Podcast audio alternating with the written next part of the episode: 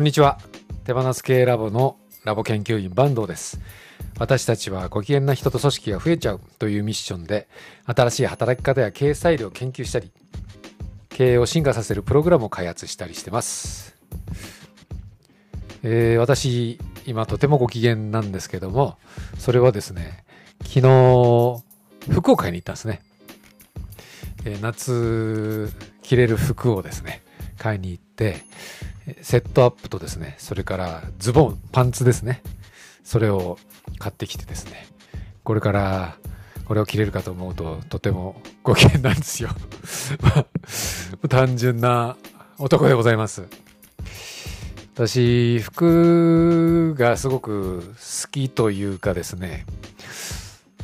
好きなんですよね。服が好きというか、僕ファッションみたいなものに興味を持ち始めて、今すごく、まあ、興味関心が強いっていう感じですかね。私の頭の中に毎日思っているのがですね、えー明日何着て生きていく？という言葉なんですよ。このキャッチコピー、これキャッチコピーなんですけど、これ昔、アースっていう洋服のブランドですね。女性の洋服のブランド。えこれでですね、このキャッチコピーがかかってて、明日何着て生きていくって疑問形なんですよ。これ見た時にですね、えーっと思ったんですよね。あ、明日何を着るかっていうのは、生きることっていうと繋がってるんだと思って、どう生きていくかっていう時に何を着て生きていくっていうことなんだって思ってですね、ズキュンときたんですよね。で、これ以来頭の中でよくループするんですよね。だから、服を選ぶときに、毎日服を選ぶときにですね、今日何着て生きていこうかなと。どう生きていきたいのかなみたいな、いうことを考えて選んでる時が多くてですね。えーそれぐらい、なんていうんですかね。えーどう今日一日を過ごすか、えー誰と会うか、どんなことをするかっていうことと、何を着るかっていうことは、私の中では連動してるんですよね。まあ、そういう方は多いと思うんですけども、私も昔からこういうことに興味があったわけじゃなくてですね、もう37歳、37歳の時にですね、実はある転機があったんですよね。それまでは、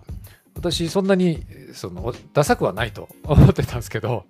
それなりにこだわりを持っていたつもりだったんですけど、37歳のある日にですね、先輩の経営者にめちゃくちゃ説教されてですね、お前はファッションがダサいと、ダサすぎるっていう言われてですね、2時間説教されたんですよ。それがすごいショックでですね、えーなんでこの人にこんなに言われなきゃいけないんだと。その人がおしゃれだっていうことがわからなかったんですよ。私がおしゃれじゃないから。おしゃれセンスがないから。えーただ、2時間もファッションについて語るっていうことは、この人はもしかしたらおしゃれなんじゃないかと思ってですね。その時に周りに他の知り合いもいたんですけども、この先輩めちゃくちゃおしゃれだよと。え間違いないよって言うんで、あ、そうなのかと思って、すごい悔しいから、なんとかしようと思ってですね、それから、その先輩の指示に従ってですね、ファッションの修行が始まったんですよ。えー具体的には、ファッション雑誌をよ、まあ、定期的に読みまくるということとですね、えー洋服をどんどん買っては試していくっていうことですね。それで相当投資をしていきました。まあ、それで分かったのがですね、いかに私がファッションについて知らなかったかっていうことが本当によく分かったんですよ。で、それまではスーツの、スーツの生活が多かったんですよね。会社員だったこともあってですね、スーツ着とけばよかったんですけど、スーツは結構ですね、こだわって、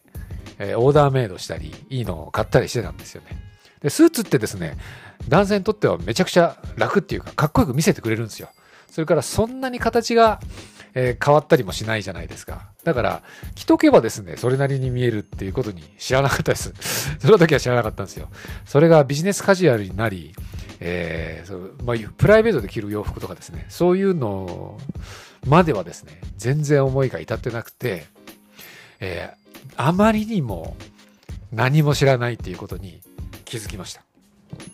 どれくらいわからなかったかというとですね、えー、当時はですね、例えば、伊達メガネってあるじゃないですか。度が入ってないメガネ。それをかけてる人いるじゃないですか。おしゃれで。それの意味がわからなかったんですよ。なんで目が悪くないのに、メガネわざわざかけてるのって聞くんですよね。そしたら、うーん、バランスかなとか、いうふうに答えてくれるんですけど、バランスって何みたいな感じだったんです。それから、えー、パンツの裾を折って足首ちょっと出したりとかするじゃないですか。そういう、あとは腕をまくったりするんですよね。えシャツを着てる時腕まくった方がいいみたいな。それもですね、意味がわかんなくて、なんでわざわざ折らなきゃ、しかも、なんていうかな、長さが合ってないわけじゃなくて、短くなるじゃんみたいな。あと腕まくるのって何のためにまくってんのみたいな。それも、まあその方がなんかバランスいいからみたいなこと言われても、全然意味がわかんないみたいな感じだったです。まあそれぐらいわからなかったんですけども、だからファッション雑誌を読んでもですね、何が書いてあるのかとか、どれがおしゃれかもわからないし、書いてある言葉がわからなくてですね、例えば、えー、と、今年はビッグサイズが気分みたいなこと書いてあったりするんですよ。気分って何みたいな感じで、ま、私は論理的にファッションを理解したかったんですけども、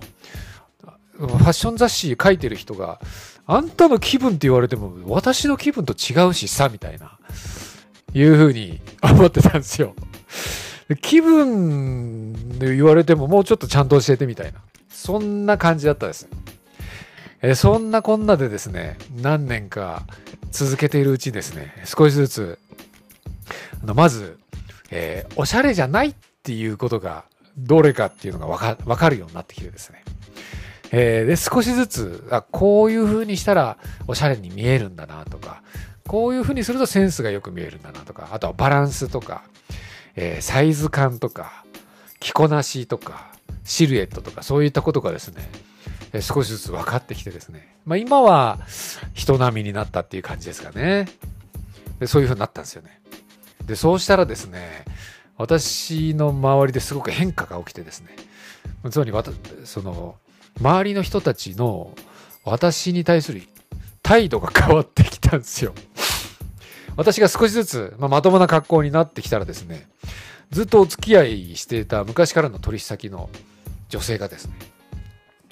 坂東さん最近おしゃれになりましたねとか言ってくるんですよ。そんな、な、一言も言われたことないですよ、今まで。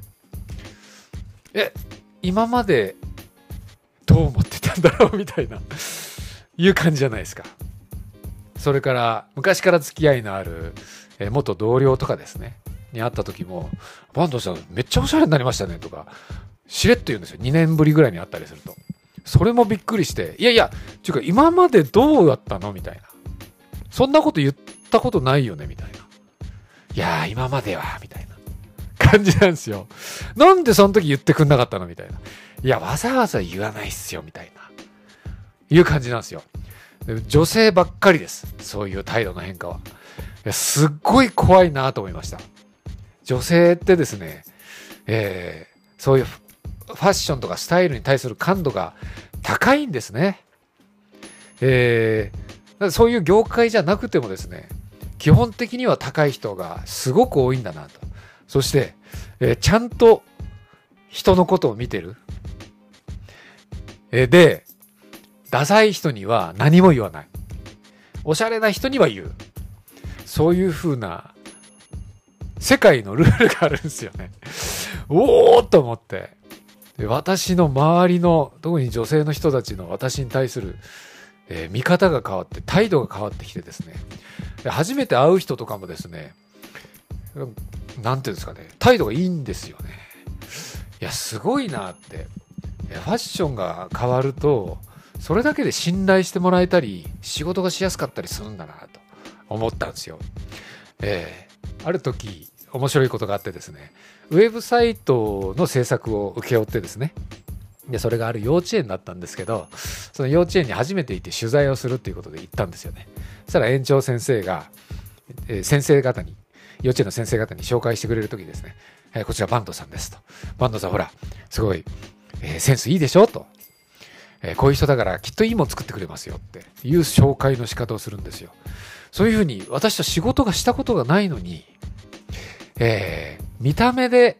この人は信用できるとか仕事ができそうだみたいなことを判断するんだなと思って。まあ確かに、えー、私も、えー、相手を見た時に、えー、センスがいい人とか、ね、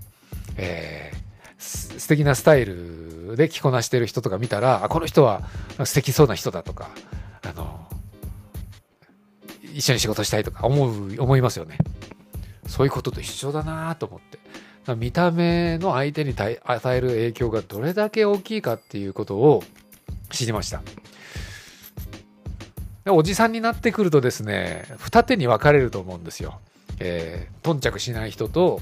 えー、こだわり続けていく人。年を重ねに従って自分のスタイルどうするかっていうのは本当難易度が高くなるなと思っててですね。まあ、私も、えー、自分がおしゃれだとは全く思ってないですし、えー、で、おしゃれになりたいと今も、今はもう思ってはないんですよね。かつて説教された時は おしゃれになってやると思ってたんですけども、今は別におしゃれになりたいわけじゃなくて、ただ自分のスタイルは追求したいと思ってるんですよ。この坂東隆弘という人間をどう表現するのかっていう時に、もちろん仕事とか、え、で表現はするんですけども、自分の見た目も含めて私の私というコンテンツだと思ってるんで、この私をどう表現するか、どう表現したいかということを全身を使ってしたいなと、それに試行錯誤してるって感じです。それを私なりによりよくコントロールできるように、デザインできるようになっていきたいなっていうふうに思ってるんで、まあ、今でもそれなりに、えー、アンテナを、えー、立てているっていう感じですね。で、これってですね、えー、自分だけじゃなくて、